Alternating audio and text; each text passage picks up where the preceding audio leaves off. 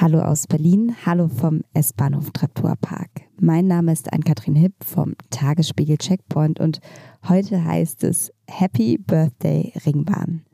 Die Ringbahn wird in diesem Jahr 150 Jahre alt und wir feiern das mit zwei Sonderfolgen, in denen wir euch auf eine kleine Reise in die Vergangenheit und auf eine aktuelle Reise in den Führerstand mitnehmen. Mit dem Historischen geht's heute los und dafür haben wir Sven Heinemann eingeladen. Sven Heinemann ist eigentlich Berufspolitiker und sitzt für die SPD im Berliner Abgeordnetenhaus. Heute wollen wir allerdings weniger über seinen Job als vielmehr über seine Leidenschaft und sein Hobby sprechen. Und das ist die Bahn bzw. die Ringbahn. Die vergangenen drei Jahre hat Sven Heinemann nämlich damit verbracht, die Geschichte der Berliner Ringbahn von 1871 bis heute aufzuarbeiten und in ein 2,5 Kilogramm schweres Buch zu packen. Er hat sich durch Archive gewühlt, mit diversen Leuten gesprochen, hat mehr als 5000 historische Fotos ausgegraben, selbst 6500 aktuelle Fotos aufgenommen und ist mittlerweile wahrscheinlich sowas wie ein wandelndes Ringbahnlexikon. Im Podcast haben wir über die Höhen und Tiefen und Kuriositäten der vergangenen 150 Ringbahnjahre gesprochen, über die Anfänge, in der die Gleise irgendwo ins Nirgendwo gebaut wurden, über die NS-Zeit und die Deportationszüge, die an der Ringbahn gestartet sind, über Stasi-Spitzel, Streiks und Stillstand im geteilten Deutschland und über ungewöhnliche Bahnanlagen und gescheiterte Ganovenstücke. Eine Geschichtsrunde Berlin mit Sven Heinemann Los geht's. Eine Runde Berlin, der Ringbahn-Podcast vom Tagesspiegel Checkpoint. Dann gucken wir mal, wo ein, vielleicht ein Vierer, ja. Hier ist relativ. Hier ist ein Vierer frei, genau. Perfekt, dann schnappen wir uns den doch und gehen mal rein. So, dann äh, Sven, willkommen in der Ringbahn. Schön, dass du da bist und dass das geklappt hat. Ja, vielen Dank für die Einladung, mache ich gerne. Wir sind jetzt hier am Treptower Park, den du dir als Startstation ausgesucht hast für unsere heutige, ich nenne es mal Geschichtsrunde.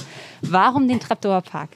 Ja, weil hier im August 1867 die Bauarbeiten der Ringbahn äh, begonnen haben und ich erkläre mir das damit, weil äh, hier die Spree die breiteste Stelle hat und äh, das ziemlich kompliziert für die damalige Zeit war, sowas äh, zu bauen. Ne? Die erste Brücke war auch eine Holzbrücke.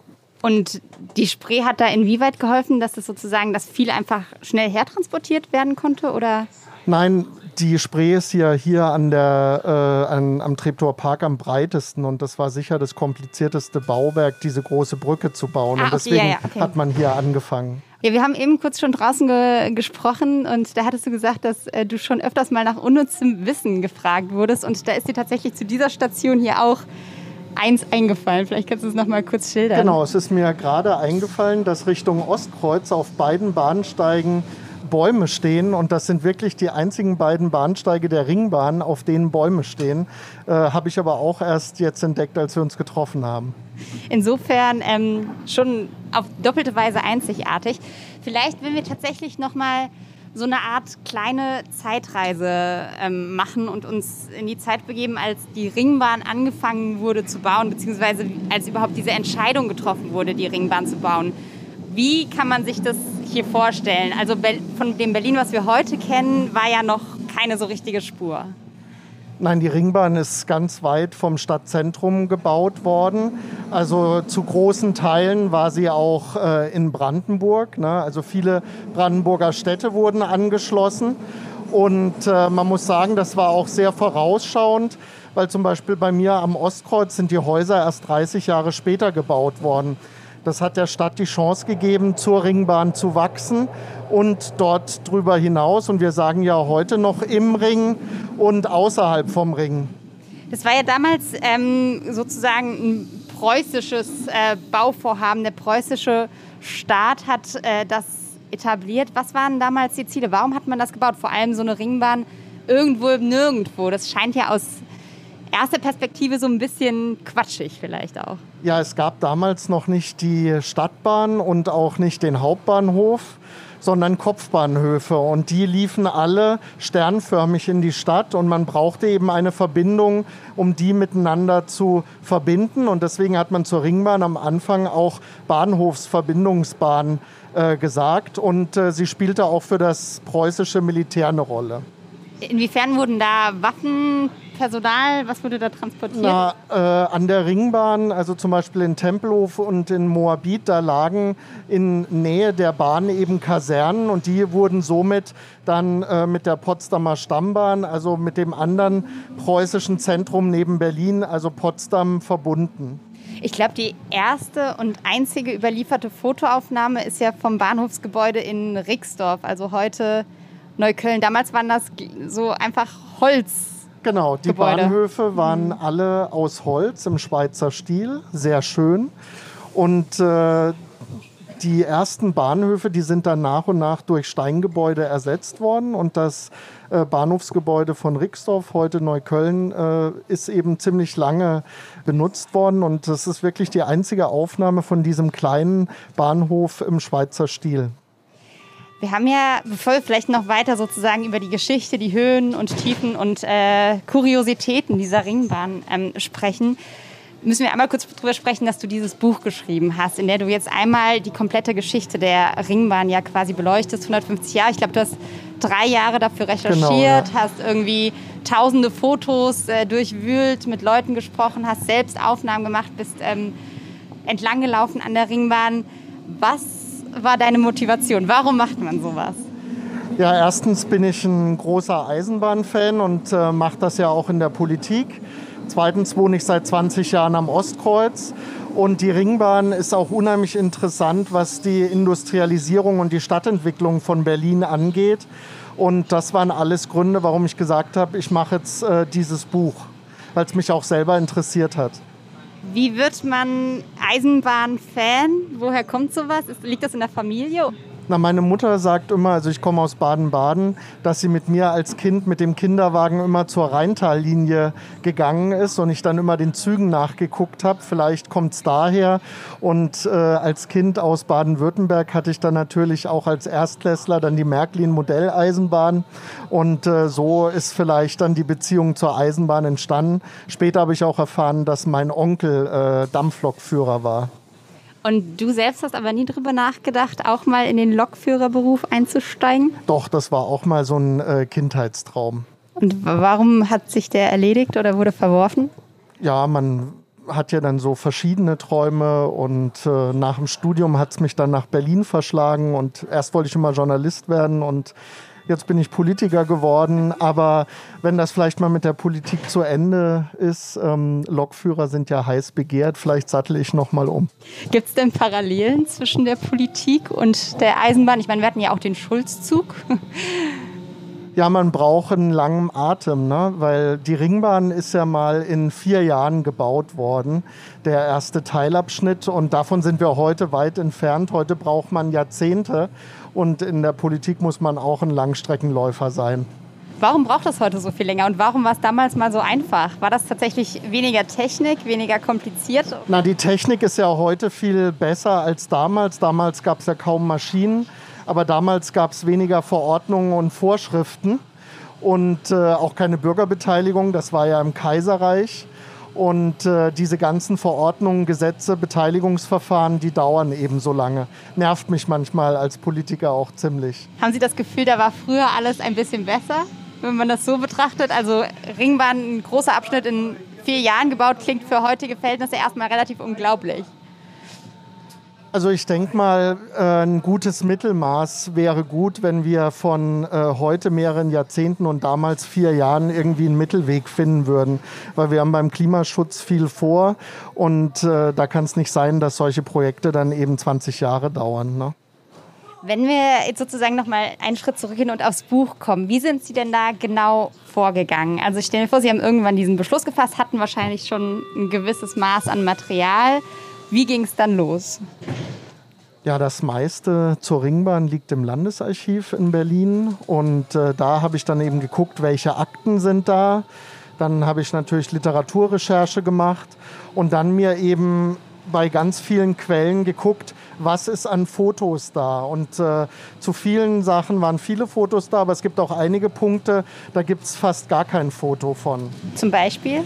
Ja, da fahren wir jetzt gleich vorbei. Wir haben jetzt gerade den Bahnhof Hermannstraße verlassen.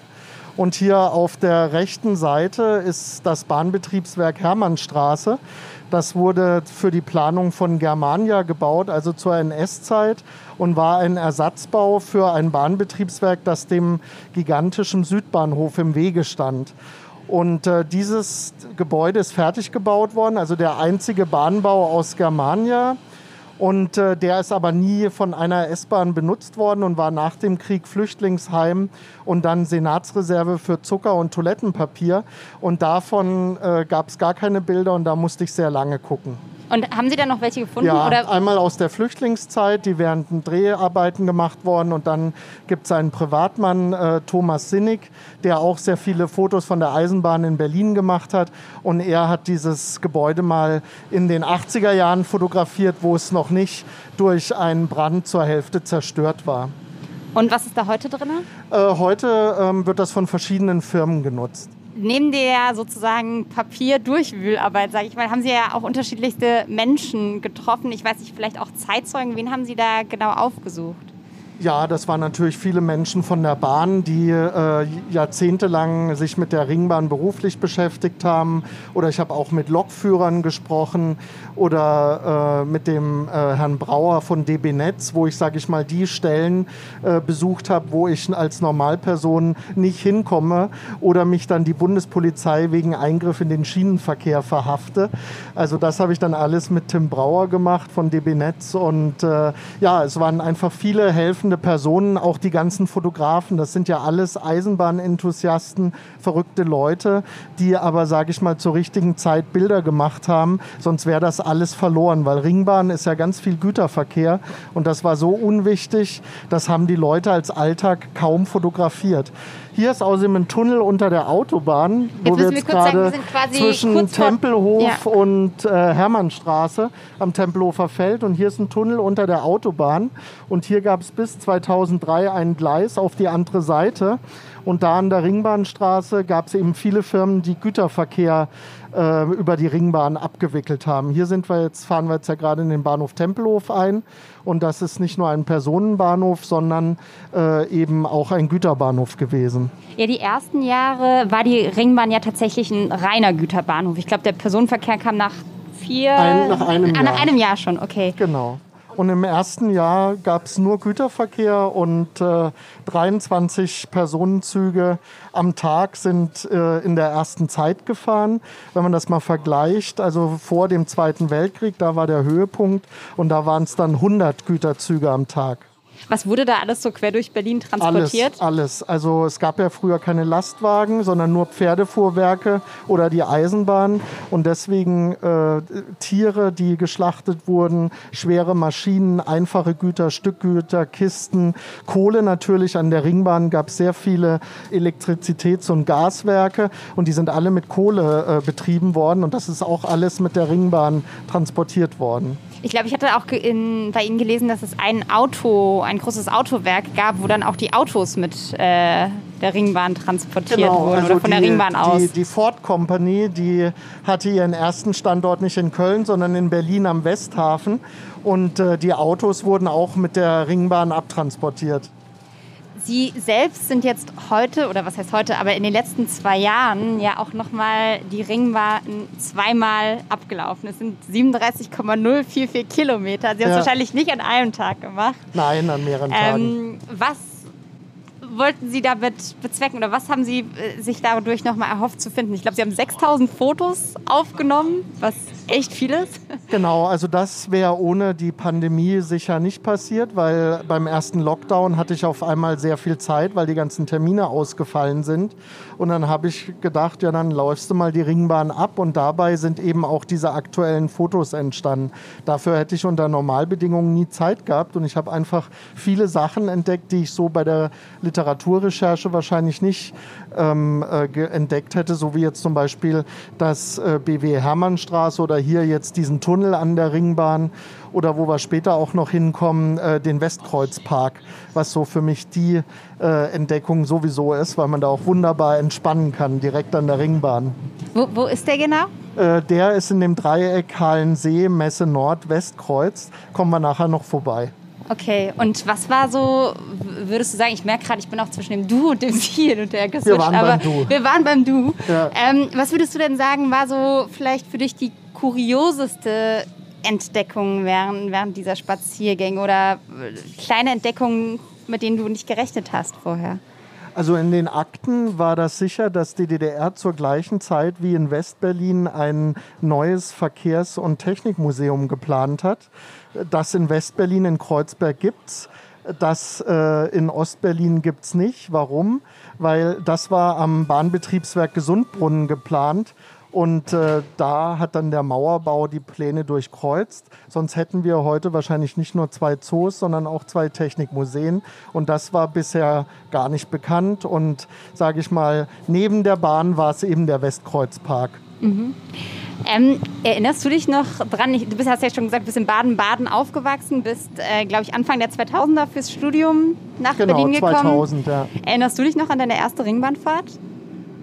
Also an meine erste Ringbahnfahrt zum Studium erinnere ich mich nicht, aber nach dem Mauerfall bin ich mit meiner Mutter mit dem Zug nach Berlin gefahren und da sind wir Wannsee ausgestiegen und mussten dann noch mit der S-Bahn weiterfahren. Und da erinnere mich dran, das war so ein Zug, der damals vielleicht auch schon 80 Jahre alt war, noch mit Holzbänken. Und uns gegenüber saß einmal ein waschechter Westberliner Punker und ein älterer Herr mit Goldkettchen. Und so dieses Bild, äh, das erste Bild in der S-Bahn in Berlin werde ich nie vergessen. Wieso ist das so in Erinnerung geblieben? Also war das einfach, weil es in Baden-Baden die Punker mit Goldkette nicht gab? Genau, genau, eben. Also äh, das äh, war für mich völlig neu. Ich war damals äh, 12 oder 13 Jahre alt und äh, war wirklich nur das behütete Leben im Schwarzwald äh, gewohnt und das war für mich einfach so ein Eindruck. Ja, also erstens S-Bahn gab es nicht, ja, und dann auch die Menschen, die ich in dieser Bahn gesehen habe. Ja. Du hast ähm, in deinem Buch, glaube ich, geschrieben, dass man an den verschiedenen Bahnabschnitten auch die verschiedenen bunten Menschen in Berlin erleben kann. Ist es so, dass wenn du jetzt auch die Ringbahn nochmal abgelaufen bist und irgendwie ganz viel ja auch in der Ringbahn unterwegs warst, kann man anhand der Menschen, die an den Stationen einsteigen, ablesen, in welchem Bezirk man ist? Ja, man, man kann das schon. Also gerade so am Ostkreuz, ne, das ist so der wilde Osten, dann das hippe Neukölln. Das merkt man in äh, Wedding natürlich auch immer stärker. Und dann gibt es so den Südring, der so von Bundesplatz bis Jungfernheide äh, geht, wo dann die Bahn etwas leerer wird und äh, wo dann auch, äh, sage ich mal, die Leute vielleicht nicht ganz so wild aussehen. Und das merkt man natürlich auch am Altersunterschied. Ne? Wo, wo steigen die Jungen, wo steigen die Alten ein? Na, ich glaube, Wilmersdorfer Witwen trifft es ganz gut und ich denke, so zwischen Neukölln und Ostkreuz, äh, da ist das Publikum im, am jüngsten. Es heißt ja auch immer, so eine runde Ringbahn bedeutet irgendwie Berlin kennenzulernen und in seinem ganzen Panorama zu sehen. Wie würdest du denn sagen, hast du Berlin noch mal auf diese Weise anders kennengelernt oder was von Berlin hast du anders kennengelernt? Naja, die Ringbahn verdeutlicht einfach nochmal, dass es ganz unterschiedliche Kieze gibt und äh, die auch ganz unterschiedliche Gesichter haben, aber dadurch auch spannend sind und dass es nicht das eine Zentrum gibt, so wie das vielleicht in Paris oder in London ist. Ja. Würdest du sagen, dass das, also ist das allein oder mit auch die Ringbahn, die das Ganze verbindet oder was ist das, was in Berlin dann noch miteinander verbindet sozusagen? Na, die Ringbahn ist einfach eine geniale äh, Erfindung, weil man im Kreis fahren kann und äh, weil es eben dadurch auch viele zusätzliche Verbindungen in alle Richtungen gibt. Ja. Also ähm, wenn es die Ringbahn nicht gäbe, müsste man sie jetzt erfinden. Ich würde jetzt mal versuchen, ein kleines Spiel zu machen und es geht folgendermaßen. Ich weiß nicht genau, ob es funktioniert, aber wir können es ja einfach mal testen, ob du die Geschichte der Ringbahn es schaffst, in einer Station die wichtigsten Stationen der Ringbahngeschichte sozusagen einmal wiederzugeben und würde jetzt am Innsbrucker Platz einfach mal damit starten. Einfach die wichtigsten Stationen, die Aufs und Abs. Na, der Ring war geschlossen 1877. Ab 1881 gab es dann die Ringbahnspitzkehre Richtung Potsdamer Platz. Und äh, dann gab es 1929 die große Umstellung von äh, Dampf auf Elektrobetrieb, so wie sie ja heute noch fährt.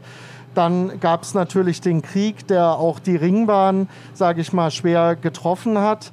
Äh, trotzdem ist äh, an Weihnachten 45 der Ring wieder geschlossen, befahrbar gewesen. Und dann gab es natürlich äh, die Teilung, die den Ring in zwei Teile geteilt hat, in äh, Treptow und in äh, Gesundbrunnen. Und äh, der Reichsbahnerstreik 1980 hat dann dazu geführt, dass dann der Westring von Sonnenallee bis Gesundbrunnen für 13 Jahre unterbrochen war.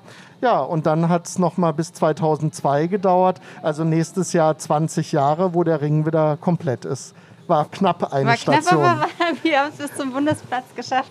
Ich will vielleicht an dieser Stelle, weil wir gleich vom Bundesplatz ja auch in Richtung Halensee fahren, schon mal sozusagen auf den einen großen Geschichtsklotz zu sprechen kommen. Du hast gerade schon gesagt, den großen Streik. Dazu muss man vielleicht einmal erst erklären, dass die Ringbahn nach dem Zweiten Weltkrieg komplett in DDR-Hand sozusagen war. Ähm, und genau, vielleicht kannst du einfach mal erzählen, zu welchem Unmut das mitunter auch im Westen geführt hat und was da sich für Probleme daraus ergeben haben. Bau hat Willy Brandt als regierender Bürgermeister dazu aufgerufen, die Ringbahn zu boykottieren. Und deswegen ist der Verkehr sehr stark äh, zurückgegangen. Also nicht nur die Ringbahn, auch die S-Bahn insgesamt zu boykottieren. Und äh, das hat dann natürlich äh, dazu geführt, dass das für die DDR mehr und mehr ein Zuschussgeschäft war und man damit eigentlich gar nicht groß Geld verdient hat. Und auf der anderen Seite wollten eben die Westberliner Beschäftigten, die quasi bei der Ostberliner Reichsbahn beschäftigt waren, ähm, auch immer mehr Geld haben. Und das hat dann unter anderem auch 1980 zu diesem Streik geführt, wo es eben darum ging, dass man auf der einen Seite mehr Geld haben wollte und auf der anderen Seite es aber nicht hingenommen hat, dass immer mehr äh, Verkehr und auch Güterabfertigung eingestellt werden sollte. Und das hat dann zu diesem Streik geführt und die Konsequenz war dann, dass der Ringverkehr nicht mehr aufgenommen wurde nach diesem Streik. Also so ein bisschen streiken wie heute für bessere Bedingungen kennen wir ja irgendwie. Unter bestimmten politischen Voraussetzungen damals, ja. Aber es ging auch ums Geld, ja. War denn, oder beziehungsweise es war ja auch ein großes Thema, inwiefern äh, in der Ringbahn dann gespitzelt wurde. Die Stasi hatte da ja durchaus auch ihre Hände im Spiel. Vielleicht kannst du dazu noch mal zwei, drei Takte sagen. Genau, das war auch eine Idee, mal bei der BSTU nachzufragen, was gibt es eigentlich für Stasi-Akten zur Ringbahn. Und äh, da sind dann tatsächlich Akten gefunden worden. Zum einen hat die Stasi 1958 für alle Bahnhöfe in West-Berlin ähm, sogenannte äh, Fotodokumentationen angelegt, damit die Agenten aus dem Osten sich dann in West-Berlin auf den Bahnhöfen zurechtgefunden haben. Und zum Bahnhof Ostkreuz ist noch im Februar 1989 eine Observationsakte von der Stasi angelegt worden. Und natürlich waren auch äh, alle Dienststellen hier von der Bahn auch mit Spitzeln besetzt. Also wenn hier ein Kollege Zeitung gelesen hat, äh, Bildzeitung oder äh, hier gesagt hat, ihr müsst jetzt streiken, also das Personal aufgewiegelt hat, ähm, oder man hat einen Fluchttunnel entdeckt. Also das ist auch alles in den Stasi-Anlagen vermerkt worden. Hier fahren wir jetzt außerdem gerade am äh, Kraftwerk Wilmersdorf vorbei. Das hatte früher auch einen eigenen Anschluss, erst äh, um Kohle zu transportieren und bis in die 90er Jahre dann um Öl zum äh, Beheizen, also zum Verfeuern im Kraftwerk heranzuschaffen. Und heute wohnen hier Eidechsen. Das ist hier Eidechsenersatzquartier. Gibt sogar ein Schild hier, wo das drauf. Hier ist das Schild, ne? Ah ja, da, wenn man ähm, sehr gute Augen oder eine Lupe hat, kann man das fast von der Ringbahn auslesen. Ich will Genau. noch einmal kurz ähm, zu der Stasi, was ich auch interessant fand. Es wurde, glaube ich, diese linksradikale Organisation Schwarze Zelle irgendwie wohl auch jahrelang gesucht, die es gar nicht gab. Genau, also da wurde quasi die Stasi auf die falsche Fährte geschickt und sie hat das aber äh, sehr ernst genommen und hat hier diese schwarze Zelle verfolgt, die es nie gab. Und äh, das ist im Nachhinein natürlich eine lustige Geschichte. Ja. Hat, hat man rausgefunden, wer diesen Mythos in die Welt gesetzt hat und wurde der oder diejenige da irgendwie von der Stasi zur Rechenschaft gezogen? Na, es war oder? wohl ein Bahnarbeiter, aber wer es genau war, äh, ist nicht überliefert. Okay, also ist er wahrscheinlich gut davon Ja, gekommen. Ohne. Bestrafung. Ja. Okay. Jetzt sind wir gerade Hohenzollern-Damm. Jetzt kommt gleich auch ein Kuriosum. Äh, ja, und zwar gab es einige komische Namen auf den Karten und eine davon war die Leichensammelstelle in Halensee. Und jetzt fahren wir hier gleich unter der Paulsborner Brücke durch. Und hier hatte die evangelische Stadtsynode von 1913 bis 1944 eine Stelle, wo eben die Toten, die gestorben sind, äh, gesammelt worden sind. Und äh, die hat man dann dort auch zwischengelagert. Und immer wenn zwei Güterwagen quasi voll besetzt waren mit Särgen, hat man die dann zum großen Friedhof per Bahn nach Stahnsdorf gebracht. Und äh, das ist natürlich ein Kuriosum. Das war hier an der Stelle. Jetzt passieren wir ja gerade die Paulsborner Brücke. Und dahinter war dann der große Güterbahnhof Halensee, wo jetzt ein Baumarkt ist. Und die haben, also wie groß waren dann diese Güterzüge und vor allem wie lange hat das auch gedauert, bis die Leichen da abtransportiert wurden? Na, die war bestanden aus zwei Waggons und äh, damit äh, das alles hygienisch in Ordnung war, gab es da auch Kühlräume, also dass da nicht irgendwie was gerochen hat oder so. Und äh, das ist wohl jeden Tag passiert. Kann ich mir vorstellen, dass das als Anwohner, Anwohnerin vielleicht auch eher gewöhnungsbedürftig war, sage ich mal, nebenan plötzlich ein Leichen Ja, die Anwohner wollten das auch verhindern. Also die haben dem Kaiser geschrieben, dass das ja überhaupt nicht sinnvoll sei an diesem Ort. Ja, aber es hat nichts genützt. Die äh, Stelle ist dort gebaut worden. Jetzt sind wir aus dem Halensee. Jetzt kommen wir gleich zu dem Stellwerk, wo bei dem Streik äh, die Bahnmitarbeiter verhaftet worden Wo wir sind. eben drüber gesprochen hatten, Genau, von, ja. von dem großen Streik Das Stellwerk gibt es nämlich noch und äh, da ist dann mit Gewalt eingedrungen worden und da hat man dann die Streikenden äh, verhaftet und dann letztendlich auch entlassen. Haben Sie da auch noch mal mit Zeitzeugen irgendwie sprechen können oder weiß man sozusagen, gibt es da irgendwelche Aufzeichnungen von? Also es gibt Bilder von der Verhaftung und es gibt ja auch äh, einen Film, äh, als der Osten durch den Westen fuhr und da kommen auch Zeitzeugen ähm, zu Wort. Aber ich selbst habe jetzt mit niemand gesprochen, der damals in diesem Stellwerk äh, verhaftet worden ist. Jetzt gucken wir noch zehn Sekunden. Es kommt jetzt gleich hier. Es soll auch mal, als es gebaut worden ist, um 1900, hier das Backsteinstellwerk, das modernste Stellwerk äh, gewesen sein. Ah, Hal steht da noch dran. Das war Genau. der frühere Name. Für Halensee. Haben Sie eigentlich die DDR oder die, die Trennung Deutschlands noch so richtig in Erinnerung, wie Sie das erlebt haben als Kind? Na, Im ich war tiefen ja beim, Westen beim? Mauerbau, äh, ähm, nicht beim Mauerbau, beim Mauerfall elf Jahre alt. Und ich kann mich erinnern, obwohl äh, die DDR dann schon Geschichte war, mussten wir das noch in der Schule in Erdkunde lernen, äh, was LPG und Konsum und so weiter ist. Aber selber habe ich das äh, nicht erlebt. Äh, ich hätte es natürlich gerne erlebt, weil ich sag mal, die Zeit von 1989 bis 2000 war sicher die spannendste Zeit, äh, die man in Berlin erleben konnte. Wir sind jetzt gerade am Westkreuz eingefahren. Ein sehr junger Bahnhof, erst 1928 eröffnet. Sie sind ein äh, fahrendes Lexikon. ähm, ich, Sie haben auch, glaube ich, darüber geschrieben, dass es hier mal einen großen, ein großes Ganovenstück gab äh, vom Hauptmann von Köpenick, der hier unterwegs war. Genau, das äh, war auch auf der Ringbahn und äh, der Hauptmann von Köpenick, der ist äh, an der heutigen Station Westhafen in die Ringbahn gestiegen mit den Soldaten, äh, die er mitgenommen hat und ist dann nach Köpenick gefahren. Und auf dem Rückweg hat er sich dann am heutigen Bahnhof Hermannstraße auf dem äh, Pissoir der, des Bahnsteigs der Neukölln-Mittenwalder Eisenbahn seiner Uniform entledigt. Also zweimal hat die Ringbahn da eine entscheidende Rolle gespielt. Und wurde geschnappt oder wurde nicht geschnappt in dem Fall? Na, er wurde dann später geschnappt, Aber aber, bei an den dieser Tat noch Bahnhöfen ist es nicht aufgefallen. War das denn generell was, was sich durch die Geschichte der Ringbahn durchgezogen hat? Also dieses, sag mal, alles, was mit Ganoven und Verbrechen zu tun hat, war da viel zu finden? Naja, die Ringbahn, glaube ich, war schon immer heiß und fettig, also ging durch alle Teile Berlins. Und ich sag mal, Rixdorf ist ja zu Neukölln geworden, weil der ganze Stadtteil so einen schlechten Ruf hatte.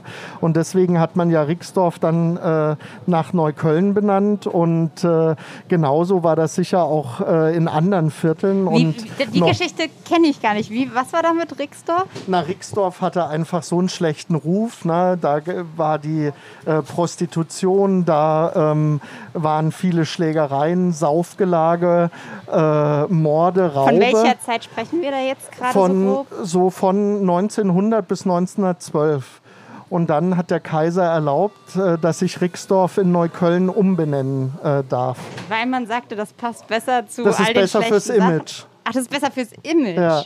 Okay. Na, dass man von diesem, von diesem Negativbegriff äh, Rixdorf wegkommt. Aber was genau bedeutet denn Rixdorf? Na, Rixdorf war einfach äh, die Bezeichnung, so wie Boxhagen die Bezeichnung für den Kiez am Ostkreuz war. Und das waren alles ja mal Dörfer in äh, Brandenburg. Aber das hatte jetzt nicht irgendwie vom Namen her Nein. eine, eine besondere, sondern es hatte Nein. einfach einen durchaus schlechten Ruf. Ja. Und ich glaube, hier, jetzt sind wir gleich Jungfernheide, da gab es auch noch mal den Kaufhauserpresser Dagobert. Genau, der da auf einem stillgelegten Stück der Siemensbahn am Bahnhof Jungfernheide zwischen Ringbahn und Siemensbahn gewartet hat und äh, auf der Schiene eine Lore gebaut hatte, die da das Geld transportieren sollte, die dann aber entgleist ist und er wurde dann erst später gefasst. Hier haben wir jetzt außerdem gerade die Kaiserdammbrücke passiert und da sieht man äh, als einzige Brücke die Verbindung von Ringbahn und U-Bahn. Und äh, die Lokführer äh, haben immer sehr viel Glück, wenn sie gleichzeitig auch die U-Bahn sehen, weil äh, das ist sehr unwahrscheinlich, dass beide im gleichen Moment hier äh, sich kreuzen. Einfach weil sie vom der Taktung her anders fahren oder genau, warum? genau. Ist U-Bahn eigentlich nichts, was dich interessiert hätte? Ist es eher, also woher kommt das Interesse für die S-Bahn im Vergleich zur U-Bahn? Weil man unten Na, die nicht sieht? Ringbahn verläuft oberirdisch und man Ja. sieht eben die Stadtentwicklung und die ganzen unterschiedlichen Bauten. Und äh, da ist die U-Bahn im Tunnel nicht so spannend. Aber sozusagen vom Berliner Lebensgefühl würdest du beide gleich einordnen? Natürlich. Also äh, die Berliner U-Bahn ist zwar nicht so alt wie die Ringbahn, aber gehört natürlich auch dazu und ist auch ein wichtiges Verkehrsmittel. Und da trifft man natürlich auch viele verschiedene Typen. Wenn man sich, wir haben ja gerade eben so über diese ganzen Gauner-Ganoven-Sachen ähm, gesprochen, wenn man sich so die letzten Jahre, ich habe nochmal versucht, so ein bisschen in Schlagzeilen zu gucken, was da an kriminellen Sachen irgendwie in der Ringbahn äh, vorgefallen ist. Das waren weniger tatsächlich die großen Bankräuber, die hier drin unterwegs waren, als vielmehr einfach ich sage mal, Gewalt gegen Mitmenschen, dass da irgendwie tatsächlich mal eine Messerstecherei war oder dass da Leute äh, sich geprügelt haben. Ähm, würdest du sagen, dass die Verkehrsmittel auch vielleicht aus Politikersicht in Berlin sicher sind oder muss da mehr getan werden? Also ich fühle mich sicher, aber es gibt immer mal Situationen, die man auch beobachtet, wo man äh, schon mal durchatmet. Und äh, ich lese ja auch äh, den Tagesspiegel und da wird ja auch ab und zu berichtet. Und da denke ich dann auch, na da wollte ich jetzt nicht dabei gewesen sein. Aber insgesamt äh, fühle ich mich schon sicher. Bist du selbst schon mal in irgendeine Situation geraten, wo irgendwas passiert ist? Also ich bin sogar schon mal nach einer Party in der Ringbahn äh, eingeschlafen. Und dann im Kreis erst gefahren. an der Endstation, äh, weil dann Betriebsschluss war, das gibt es ja heute gar nicht mehr, in Gesundbrunnen aufgewacht. Und äh, da ist mir auch nichts passiert. Also ich habe wunderbar geschlafen zwischen Bundesplatz und Gesundbrunnen. Achso, es war aber quasi dann keine ganze Na, Runde. damals also, gab es ja noch Betriebsschluss. Ne? Also heute fährt ja die S-Bahn eigentlich die ganze Zeit durch. Und damals war ja aber noch so, dass der Verkehr dann endete. Und da äh, ist der Zug dann eben äh, Gesundbrunnen ausgesetzt worden. Ich bin aufgewacht und Ostkreuz, äh, wo ich wohne, war schon lange vorbei. Konntest du denn rekonstruieren, wie lange du da im Prinzip geschlafen und drinnen gesessen hast? Na, oder ich denke mal, dass es so 30 Minuten waren. Okay, und dann hat dich der Ringbahnfahrer geweckt. Und wie kommt man dann zurück, wenn man an so einer Endstation ist, wo man eigentlich. Ja, Nachtbus gab es damals auch nicht. Also war eine teure Taxifahrt als Student. Von welchem Jahr sprechen wir da denn? Na, das war so Anfang der 2000er Jahre. Hier ist jetzt außerdem die ehemalige Trasse der Siemensbahn, die hier bei Jungfernheide äh, in die Ringbahn eingefädelt ist. Sie ist ja seit 1980 stillgelegt und äh, die soll ja zum Glück wieder aufgebaut werden. Ja, Siemensbahn ist ja sozusagen eins der Projekte, was irgendwie bei dem, bei dem großen Bahnprojekt ähm, jetzt mit drin ist. Es sollen ja, glaube ich, 180 Kilometer neue Bahnen gebaut werden. Jetzt müsste ich mal auf meinen Notizzettel gucken. Also nicht nur Ringbahn, sondern 100 Genau, 180 Kilometer Strecke insgesamt und Genau. 100 neue Bahnhöfe sollen ähm, beim Projekt I 2030 gebaut werden. Ähm, das ist ja auch so eine Sache, dass da gerade, also Siemensbahn gibt es ja jetzt schon relativ konkrete Pläne. Bei vielen, da hat dein Parteikollege ähm, Tino Schopf letztens auch nochmal nachgefragt gehabt, äh, gibt es aber noch keine Zeitpläne bei vielen anderen Projekten. Da sind wir wieder bei der Frage, wie schnell kann man heutzutage eigentlich noch bauen, beziehungsweise wie unendlich sind dann eigentlich Bauvorgänge, wenn man sozusagen nicht mal im Jahr 2021 sicher sagen kann, dass bis 2030 was fertig wird. Ja, die Siemensbahn wird vielleicht bis 2030 fertig, aber alle Wünsche, die ich für den Ring habe, nicht. Also wir haben ja immer noch die Lücke der Fernbahn zwischen Treptow und Neukölln.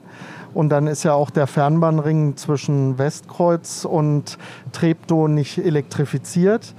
Und äh, es fehlen auch noch Bahnsteigkanten hier auf dem Südring. Und es soll ja auch noch einen zusätzlichen Ringbahnhof geben, entweder Kiefholzstraße oder Oderstraße oder Tempelhofer Freiheit. Und ich sag mal, die ganzen Sachen, die ich jetzt schon aufgezählt habe, also die äh, werden wir wahrscheinlich erst zwischen 2030 und 2040 erleben. Aber du siehst, Und das ist nur die Ringbahn. genau, auch die, die Ringbahn 180 kann noch Kilometer. besser werden. Ja. Ja, aber ist das nicht auch total zum Verzweifeln, wenn man merkt, allein die Ringbahn, also wir sprechen dann von 20 Jahren, in denen das fertig wird, und dann haben wir noch nicht ganz Brandenburg mit Berlin verbunden sozusagen. Ja, natürlich ist das frustrierend. Vor allem reden wir ja über Verbindungen auch bei der Ringbahn oder auch bei der Eingleisigkeit, die äh, getilgt werden soll in Tegel. Das sind alles Sachen, die gab es vor 100 Jahren schon mal.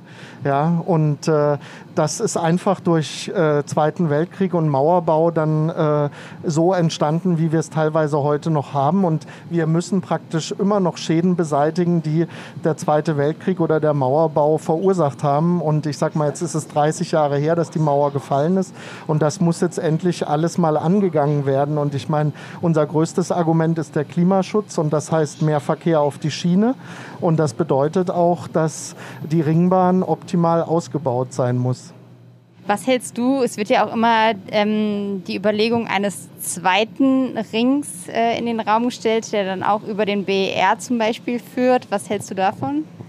Ja, es gibt ja schon den Berliner Außenring, der äh, durch die Teilung der Stadt entstanden ist, von der DDR aus. Aber mir fehlt die Fantasie, dass die Stadt so weit rauswachsen wird bis an diesen Außenring. Und äh, das ist wirklich Zukunftsmusik. Also ich glaube, wir als Generation brauchen das nicht. Und wir sollten uns erstmal auf das konzentrieren, was wir jetzt alles vorhaben. Das kostet auch über sieben Milliarden und äh, das wird auch noch viel Atem brauchen, dass es nicht nur bunte Flyer und Ankündigungen gibt, sondern dass wir beide da auch mal fahren können. Weil wahrscheinlich damals hätte auch die Fantasie gefehlt, dass Berlin über die Ringbahn Das stimmt. hinauswächst, oder? Hätte Da hast du recht, aber ich denke, so schnell wird Berlin nicht mehr wachsen wie damals. Ist denn, wenn, wenn man, ist ja sozusagen auch immer die Diskussion zwischen in dem Ring und aus dem Ring, ne? dass das so diese zwei Berlins sind. Ist das was, was du auch während deiner Recherche nochmal mit wahrgenommen hast? Und wie hat sich diese Teilung, wie hast du die wahrgenommen, wenn, wenn ja? Ja, also Berlin ist, äh, sage ich mal, in dem Ring sehr äh, konzentriert, sehr dicht bebaut. Und äh, das ist dann außerhalb des Rings, wird es einfach ein bisschen gemütlicher, äh, auch anders, äh, ist auch eine andere Architektur.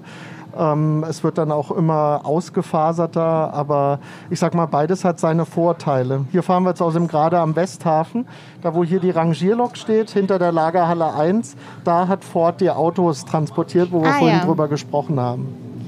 Und heute wird da ja auch noch Heute ist da, sind da die Büros der Behala. ja. Aber hier am Westhafen äh, wird noch sehr viel Güterverkehr betrieben. Also von der Küste kommen hier Containerzüge, es kommen hier Züge mit Benzin und Öl. Es kommen hier Züge, die Schrott abtransportieren, Baustoffe. Also der Westhafen ist eigentlich heute der wichtigste Güterbahnhof an der Ringbahn. Weißt du, wie viel da transportiert wird? Äh, Hast du da irgendwelche Zahlen? Ja, das sind schon jeden Tag zwei, drei Züge. Ne? Also das äh, ist schon ganz schön viel. Du wohnst im Ring, oder? Ich wohne im Ring, in der Boxhagener Straße, also zwei, drei Minuten von der Ringbahn entfernt. Könntest du dir denn vorstellen, außerhalb des Rings zu wohnen? Ganz Nein, persönlich? Nein. Warum nicht? Ich finde es einfach äh, da, wo ich wohne, so super. Ich wohne da schon seit 20 Jahren und äh, da ist die meiste Musik und äh, da hat man alles, was man braucht und äh, deswegen wohne ich gerne im Ring. Wobei ist wahrscheinlich auch ein krasser Gentrifizierungs-Hotspot, wo du bist, oder? Natürlich, Ja. als ich da vor 20 Jahren hingezogen bin am Ostkreuz, ja, da war das alles grau, es gab keine einzige Kneipe und äh, heute ist es genau anders, ja. Hast du das positiv wahrgenommen, negativ wahrgenommen? Insgesamt habe ich das positiv ähm, wahrgenommen. Der Tourismus bringt ja auch viele Arbeitsplätze nach Berlin. Aber gerade was die Entwicklung äh, jetzt Wohnen angeht, äh, ist es natürlich gerade in meinem Kiez ausgeartet und da muss noch einiges getan werden, äh, damit die Mieten nicht weiter steigen und es auch genug bezahlbare Wohnungen gibt. War, warst du ein Fan vom Mietendeckel? Ich bin ein Fan vom Mietendeckel und äh, ich bleibe auch dabei, bauen, kaufen, deckeln, dass das richtig ist. Aber wir müssen es eben auf Bundesebene machen, dass es äh, dann eben auch klappt und nicht so, wir haben den eigenen Weg versucht, hat das Bundesverfassungsgericht gesagt, dürfen wir nicht, darf nur der Bund und deswegen äh, muss es da geregelt werden. Aber bei den Mieten muss dringend was passieren. Aber hier ist zum Beispiel auch ein gutes Beispiel. Hier ist ja der Neubau der Genossenschaft Ostseeplatz. Und hier hat man direkt an der Ringbahn neu gebaut, sehr preiswertes Wohnen. Wer es gerade nicht sieht, nur um es einmal kurz zu beschreiben, es sieht sehr, sehr schön aus. Es ist ein hölzernes Haus mit Genau. weißen Balkonen, Ja. auf denen sehr viele Pflanzen Ja. stehen. Ähm, und das ist günstig, wirklich. Und das wurde auch direkt an der Ringbahn äh, gebaut. Und da ist es in manchen Bezirken auch unterschiedlich. Also zum Beispiel bei mir an der Kühnerstraße in Stralau durfte Wohnen nicht so nah an die Ringbahn gebaut werden. Und äh, da müssen wir auch mal einen einheitlichen Weg finden. Und äh, ich finde, ähm, das sieht man ja, ähm, ich finde es kein Problem, dass auch Wohnen an der Ringbahn entsteht. Ist das, das könnte man wahrscheinlich fast ein eigenes Kapitel daraus machen, wie die Menschen auch an der Ringbahn wohnen, oder? Ich kann mir vorstellen, dass es für die einen wahrscheinlich auch total laut und störend einfach ist. Ja, also für manche ist es sicher zu laut, gerade da, wo die Ringbahn auch parallel zur Autobahn läuft. Ähm, manche wohnen auch bewusst an der Ringbahn, weil sie einfach den Zügen nachgucken wollen. Und äh, ich sag mal, man wohnt ja auch sehr unterschiedlich. Ne? Also man hat äh, hier jetzt zum Beispiel im Wedding gerade die Mietskasernen, dann am Südring eher die etwas äh, gehobenen Altbauten. Dann äh, ist, hat man auch viel Neubau. Am äh, Innsbrucker Platz, Bundesplatz, äh, baut die landeseigene HOVOG gerade Wohnungen direkt an der Ringbahn. Also ich glaube schon, dass da auch gerne gewohnt wird, weil eben man dann auch die guten Verbindungen hat, ja. Wenn du sagst, da gibt es unterschiedliche Richtlinien, ist es tatsächlich so, dass es da unterschiedliche Weiten je nach Bezirk gibt, wie nah dran gebaut werden kann? Na, Oder das ist das aktuell? entscheidet ja letztendlich immer ähm, die Bezirksbauverwaltung, die die Bebauungspläne erstellt. Und äh, hier in Wettingen hatte man den Mut, äh, in Tempelhof Schöneberg auch. Und äh, bei mir in Friedrichshain hat man gesagt, nee, direkt an der Ringbahn gibt es kein Wohnen. Da kann sich aber dann sozusagen auch von Regierung zu Regierung äh, wieder was tun. Das ist jetzt Ich finde, wir brauchen alle Plätze und ich meine, wir sind ja auch nicht München, sondern Berlin. Äh, man sieht ja auch immer, dass es hier noch mal freie Möglichkeiten an der Ringbahn gibt. Ich würde noch mal ein anderes Geschichtsthema tatsächlich aufmachen, weil wir eben äh, am S-Bahnhof Wedding waren und da sozusagen in der nächsten Umgebung Moabit liegt, worüber du ja auch ein großes Kapitel geschrieben hast, was der größte Deportationsbahnhof in Berlin war zu Nazi-Zeiten, zu Zeiten des NS-Regimes. Kannst du darüber noch mal was erzählen, ich, wie du da Unterlagen zugefunden hast, wie, da, wie du da vorgegangen bist? Ja, es gab äh, am Güterbahnhof Moabit äh, zwei Militärrampen. Und äh, diese Militärrampen wurden von den Nationalsozialisten dann eben genutzt, um dort Juden in die Konzentrationslager abzutransportieren wie Vieh. Und äh, viele wissen einfach nicht, dass die meisten Deportationen von Moabit an der Ringbahn stattgefunden haben und nicht vom Anhalter Bahnhof oder von Grunewald. Das ist vielen unbekannt. Und ich habe ein äh, Bild im Archiv der Süddeutschen gefunden.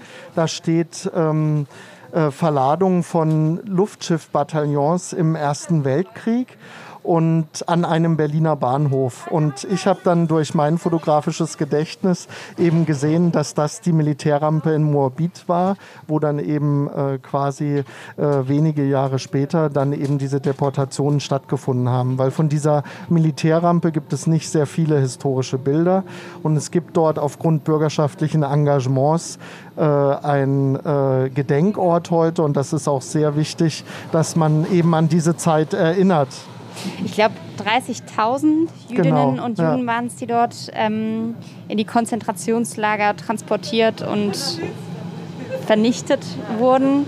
Ähm, 28 Transporte sind nachgewiesen. Was heißt denn nach? Also, wie ist denn da die Datenlage? Wie konnte man das nachweisen? Waren die Züge tatsächlich da noch datiert? Also die Unterlagen sind teilweise erhalten und Alfred äh, Gottwald, der ehemalige äh, Sammlungsleiter Eisenbahn des Technikmuseums, hat das alles sehr gut recherchiert. Da gibt es auch ein eigenes Buch drüber, über die Deportationen von Moabit. Und äh, das ist eben die Datenlage. Aber in dieser Zeit sind ja auch bewusst äh, Akten vernichtet worden dann. Und von den Deportationen gibt es ja auch kein einziges Bild. Also es gibt Bilder von dieser Rampe aus der Zeit davor davor oder danach, aber aus der Zeit gibt es keine Bilder. Und die findet man vielleicht irgendwann durch Zufall. Ja, wer da beim Fotografieren erwischt worden wäre, der wäre sicher ins Gefängnis gekommen oder erschossen worden. Was man weiß, ist, dass es ein Sammellager wohl in nächster Nähe gab, wo die Menschen vorher auch nochmal zusammengepfercht wurden, um dann, dann dorthin gebracht zu werden. Das war in nächster Nähe, oder? Genau, in der Letzowstraße, wo eben eine ehemalige Synagoge umfunktioniert worden ist. Weiß man da was tatsächlich über die Umstände von damals? Haben die Leute das mitbekommen, wie die Menschen darüber transportiert wurden? Also bei 30.000 Jüdinnen und Juden stelle ich mir vor, dass das die Nachbarschaft eigentlich mitbekommen haben müsste. Ja, also ähm, diese Güterzüge haben ja mehrere hundert Menschen gleichzeitig in ein Konzentrationslager deportiert. Und äh, diese Militärrampen waren von der Putlitzbrücke am Westhafen äh, gut einsehbar. Und ich bin mir sicher, dass entweder die Leute aus den Wohnhäusern äh, an der Quitzow-Straße oder eben von der Brücke am Westhafen sicher dieses äh, Treiben gesehen haben. Ja, das äh, kann niemand verborgen geblieben worden sein. Ja. Hast du den Eindruck, dass die, hat die Bahn das auch irgendwie aufgearbeitet? Die Bahn arbeitet das äh, ja auf und unterstützt ja auch die über die Deutsche Bahn Stiftung Projekte in diesem Bereich, weil sie eben weiß, dass sie da auch Verantwortung hat, auch wenn das eben die alte Deutsche Reichsbahn war. Aber das wird schon aufgearbeitet. Aber diese Gedenkstätte äh, zwischen einem Supermarkt und einem Baumarkt äh, an der äh, Quitzow-Straße in Moabit, die äh, muss meiner Meinung nach auch noch ein Begegnungszentrum haben. Und von dieser ehemaligen Militärrampe sind neben der Gedenkstätte auch noch weitere Grundstücke vorhanden. Und die sollten wir nutzen, um hier auch noch ein Zentrum der Begegnung und vor allem für junge Menschen äh, zum äh, Lernen zu machen. Also das wäre mir wichtig. Die anderen großen Bahnhöfe, hattest du gesagt, waren Anhalter Bahnhof und, und Grunewald. Und Grunewald. Aber Nicht an der Ringbahn, ja. Okay. Wir sind jetzt Prenzlauer Allee in der Prenzlauer Allee. Und wenn du jetzt gerade hier auf den roten Zug geguckt hast, hier ist die Brücke äh, so äh, niedrig, dass hier die Fernbahn die Stromabnehmer einziehen muss. Also hier wundern sich die kleinen Kinder immer, warum hier die Züge ohne äh, Stromabnehmer fahren. Was genau sind die Stromabnehmer bei den Zügen? Bei der Fernbahn äh, hat äh, eine Lokomotive einen Stromabnehmer, um von der Oberleitung den Strom für, fürs Fahren zu besorgen. Und die Brücke hier in der Prenzlauer Allee Allee ist so klein, dass die Lokführer verpflichtet sind, den Stromabnehmer einzuziehen. Und dann wird praktisch durchgerollt. Na, und Prenzlauer Allee ist auch der Bahnhof aus dem 19. Jahrhundert, der am komplettesten erhalten ist. Und Oberleitung ist auch die Geschichte, dass man deshalb, äh, habe ich eben noch mal an der Bahnstation gesehen gehabt, man darf ja keine Luftballons mitnehmen, weil die könnten in die Oberleitung rein. Genau. Das ist sozusagen die Geschichte. Also die S-Bahn fährt mit einer Stromschiene, aber der, die Fernbahn eben mit Oberleitung und äh, man muss die Oberleitung nicht berühren, sondern der Strom schlägt schon vorher über und deswegen immer äh, sich fern von der Oberleitung halten. Ich würde jetzt tatsächlich die nächste Station einmal für ein kurzes Spiel nutzen, was wir immer bei uns bei Eine Runde Berlin haben. Und zwar heißt das. Eine Station Entscheidungen. Und das funktioniert so, dass ich dir immer zwei Begriffe sage. Du musst dich für einen entscheiden. Es gibt kein Entweder-Oder. Okay. Okay. Ähm, wir, also wir sind jetzt in Greifswalder der Straße. Greifswalder Straße und würden jetzt einfach mal loslegen. Berlin Tag oder Nacht? Tag, Kopf oder Bauch? Kopf, Gestern oder morgen? Morgen, Berghain oder Teufelsberg? Teufelsberg, Auto oder Öffi? Öffi, S-Bahn oder U-Bahn? S-Bahn, S41 oder S42? S41. Zwischenfrage. Kein Mensch weiß in Berlin, welche die S41 und da die S42 ist, oder? Im Normalfall, wenn man sich Na, nicht damit na, beschäftigt. Du sagst ja gerade Normalfall und das kann man sich doch so merken. Äh, Normalfall ist Uhrzeigersinn und äh, 1 kommt vor 2 und deswegen ist Uhrzeigersinn 41 und gegen die Uhr 42. Okay, und damit haben wir die Eselsbrücke für alle Berlinerinnen und Berliner, die sich das bisher nicht merken könnten. Und äh, machen weiter. Ostkreuz oder Westkreuz? Ostkreuz, Gesundbrunnen oder Südkreuz? Südkreuz, Ring oder Außenbezirke? Ring, Heimlich in der S-Bahn Döner essen oder heimlich in der S-Bahn ein Feierabendbier trinken? Döner essen, Mit oder ohne Schaf? Scharf, Berliner Pilsener oder Sterni? Berliner Pilsener, Rolltreppe oder Aufzug?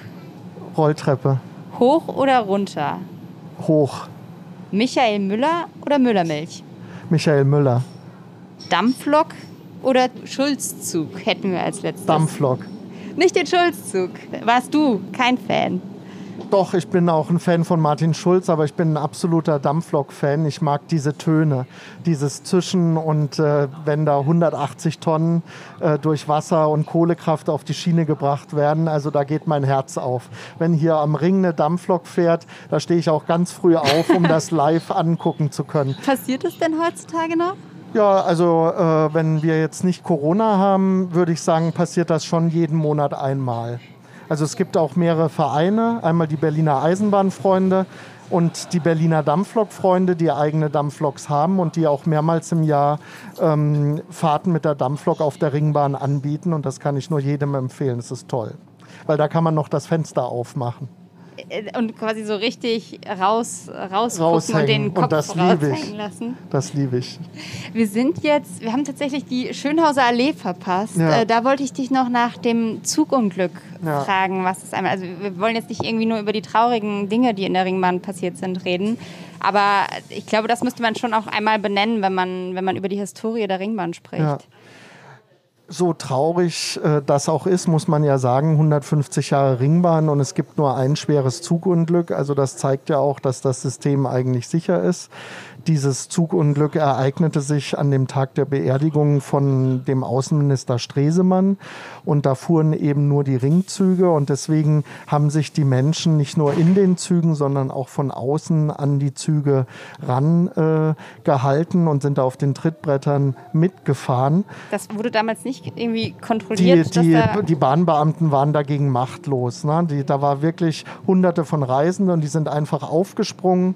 Und dann hat sich wohl, äh, weil jemand in seinem Rucksack Latten mitgeführt hat, außen am Zug, haben sich die wohl verfangen und dadurch sind dann die Leute von zwei entgegenkommenden Zügen zwischen Gesundbrunnen und Schönhauser Allee dann von diesen Wagen von außen runtergeholt worden und natürlich äh, mit schlimmsten Verletzungen äh, gestorben.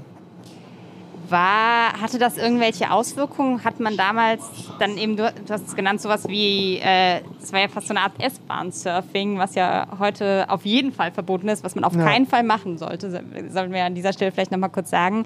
Ähm, hat man damals da irgendwelche Konsequenzen gezogen und härtere Regeln irgendwie aufgestellt? Nein, diese Abteilwagen waren dann noch, bis man eben auf die moderne S-Bahn mit Strom umgestellt hat, äh, weiter so in Betrieb. Es war ja auch verboten, das zu machen, aber man hat es eben gemacht. Und äh, genauso haben die Leute das auch beim Hamstern nach 45 gemacht. Also da gibt es auch Bilder im Buch, wo die Leute an den Regionalzügen, die ins Berliner Umland fuhren, äh, dranhängen von außen auf den Dächern. Also ähm, in in solchen Notsituationen ist das einfach vorgekommen, auch wenn es verboten war. Und zum Glück ist in den meisten Fällen nichts passiert. Das war auch tatsächlich, hattest du gerade gesagt, ja, das einzige größere ja, Unglück, was es irgendwie auf der Ringbahn gab. Ja, also zumindest, wo über 40 Leute auch gestorben sind. ja. Gibt es denn irgendwelche super schönen Geschichten, wenn wir die ganze Zeit jetzt leider über die so vielleicht auch traurigeren Geschichten der Geschichte sprechen? Ja, also ich werde immer mal wieder angesprochen, ähm, wenn ich über das Ostkreuz rede, aber oder auch über die Ringbahn, dass Leute sagen, dass sie sich da kennengelernt haben und dann geheiratet haben. Also ich glaube, äh, die Ringbahn und die Bahnhöfe sind auch ganz wichtig für Beziehungen. Das ist für mich ist das so ein absolutes Kinoding. Also quasi Frau sitzt da, Mann sitzt da oder Frau, Frau, Mann, Mann, wie auch immer. Ähm, und fangen Gespräch an und verlieben sich. Das ist doch, das ja, gibt's wirklich? Das gibt's. Also zumindest haben das die Leute, die mir das erzählt haben, alle beteuert. Okay, ja. spannend. Wenn das an dieser Stelle jemand hört, der sich mal in der Ringbahn kennengelernt hat, freue ich mich an eine Mail an checkpoint.tagesspiegel.de. Ihr werdet dann eingeladen und mir mal interviewt. Wir waren jetzt gerade noch an der Storkorstraße. Genau. Da ging es tierisch zu. Genau. Da war von 1881 bis quasi äh, zur politischen Wende der äh, zentrale Schlachthof für Berlin und äh, die ganzen Tiere wurden natürlich auch mit der Eisenbahn abtransportiert und äh, ja, einmal in den 70er Jahren hat auch eine Kuh gesagt, äh, die Freiheit nehme ich mir und ist über die S-Bahn-Gleise geflüchtet, ist aber leider von der S-Bahn dann erfasst worden und dann war der Ring einen halben Tag unterbrochen. Da wurden, glaube ich, 44.774 Wagen mit Tiersendungen insgesamt abgefertigt. Genau. Eine Riesenmenge, da wurde wahrscheinlich ganz Berlin irgendwie von mit dem Fleisch versorgt, oder? Ja, genau, so war es. Und 44.000 Güterwagen durch 365 Tage, da kommt einiges zusammen. Und da sieht man eben, wie damals alles mit der Eisenbahn transportiert worden ist und äh, was für einen Bedarf Berlin auch hatte. Ne? Wahrscheinlich wäre der Bedarf heute, ähm, wo viele auch einfach vegetarisch oder vegan leben, äh, gar nicht mehr so riesig. Isst du Fleisch? Ich esse Fleisch, ähm, aber klar, der Bedarf wäre heute nicht mehr so groß. Aber es wäre natürlich trotzdem toll, wenn das alles mit der Eisenbahn transportiert würde und nicht mit dem LKW. Glaubst du, dass es da nochmal ein Revival geben wird, dass Dinge wieder mehr mit der Eisenbahn statt mit dem LKW transportiert werden? Also so wie es auf der Hochzeit war auf dem Ring, wird sicher nicht wieder möglich sein weil äh, die meisten Güterbahnhöfe, die wir jetzt auch an einer Runde Ring passiert haben, existieren ja nicht mehr. Und um Güterverkehr zu machen, braucht man große Flächen. Also man kann das sicher außerhalb machen, aber so zentral in der Stadt wird das nicht mehr möglich sein, weil einfach die Flächen gar nicht mehr da sind. Aber es gibt einige kleine Beispiele wie am Westhafen ähm, oder auch in Tempelhof ist eventuell mal wieder eine Güterverladung per Eisenbahn geplant. Also ähm, man wird schon gucken. Oder auch hier Frankfurter Allee, wo wir gerade waren, äh, gehört der Bahn noch der Güterbahnhof. Also da ist schon noch wieder was möglich. Du hattest ja gerade darüber gesprochen, dass die Kuh auf den Gleisen ja. stand. Ich weiß nicht, ob du es schon mitbekommen hast. Wir spielen im Checkpoint immer Betriebsstörungsbingo. Das funktioniert so, dass wir immer die unterschiedlichsten Gründe sammeln, warum die Bahn, nicht nur die Ringbahn, sondern die S-Bahn generell nicht fährt. Und ich habe jetzt einfach mal zehn Begriffe für dich vorbereitet. Zwei davon sind falsch. Okay. Betriebsstörungen. Und du musst erraten, welche. Ja. Ich lese sie einmal vor. Okay. Staatsbesuch, Stapelung von Zügen, fehlender Lokführer, Vandalismusschaden, Fahrgastfehlverhalten, hitzefrei, Sperrung wegen Falschparker, Kabeldiebstahl, Blasenschwäche des Zugführers, prophylaktische Schönheitsreparaturen. Na, ich würde sagen Staatsbesuch und Parkplatzprobleme. Sperrung wegen Falschparker? Ja. Das sind tatsächlich echte Störungen. Okay. Also wir haben reingemogelt, hitzefrei und prophylaktische Schönheitsreparatur. Aber es ist echt irre, was es da für eine Sammlung gibt. Wird sich das ja. irgendwann noch mal lösen in Berlin oder wird es für immer so bleiben? Na, ich sag mal, es sind so viele Menschen auf dem Ring unterwegs und äh, die Technik ist auch nicht unfehlbar. Ähm, zu 100 Prozent wird man es nie ausschließen können. Aber ähm, es gibt ja jetzt dieses S-Bahn Plus Programm und ich glaube, es wird alles dafür getan, dass es weniger wird. aber es ist sozusagen, du sagst, es ist in gewissermaßen auch einfach die Natur des Menschen zu ja, stören. Also wie oft äh, sehe ich Leute, die, wenn der Ton erklungen ist, äh, noch in die Bahn springen und dann die Tür blockieren. Und äh, ich meine, in Berlin kommt die nächste Bahn sofort. Da man braucht nicht so ein Verhalten wie auf dem Dorf und da noch schnell in den Zug springen. Der nächste kommt ganz sicher, deswegen lieber mal ein bisschen gechillter. Dann äh, nützt es auch den anderen Fahrgästen, als dann irgendwie eine Türstörung ist. Kannst du es nachvollziehen, dass es, ich meine, du bist jetzt irgendwie großer Bahn- und Ringbahn-Fan, kannst du es nachvollziehen, dass es Leute gibt, die von der Berliner S-Bahn total genervt sind, weil es voll ist, weil es manchmal vielleicht auch nicht ganz sauber ist und weil es manchmal auch nicht ganz pünktlich ist? klar kann ich das äh, äh, nachvollziehen und äh, deswegen arbeiten wir ja daran, dass, sage ich mal, es nicht mehr so eng ist und nicht mehr so dreckig ist. Aber da müssen halt auch alle mithelfen. Ne? Also die Bahn äh, äh, bringt den Dreck ja nicht auf die Bahnhöfe. Wir sind jetzt schon wieder am Treptower Park und wir geben schnell. uns mal langsam ja, raus. Die Fahrt hätte jetzt tatsächlich, oder hat, ich habe ein äh, Jahresticket deshalb nicht. Aber wenn wir ein Ticket normal gezogen hätten, hätte das 3 Euro gekostet. Findest du, das hat sich gelohnt? Oder ist es zu teuer? hat sich äh, auf jeden Fall gelohnt. Und ich meine, wir waren ja super schnell in äh, 60 Minuten. Äh, vor 100 Jahren hat eine Ringbahnumrundung 125 Minuten gedauert. Und für den technischen Fortschritt sind doch 3 Euro geschenkt.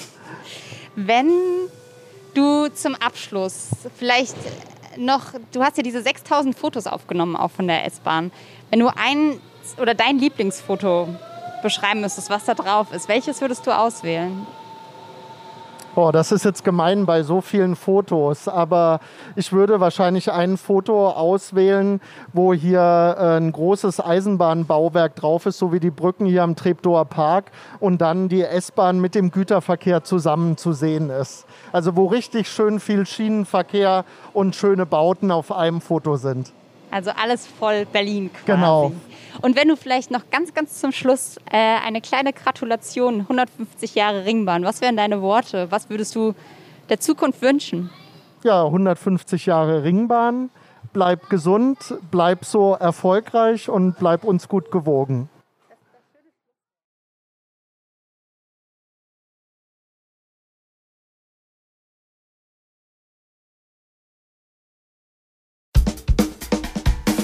Eine Runde Berlin, der Ringbahn-Podcast vom Tagesspiegel Checkpoint.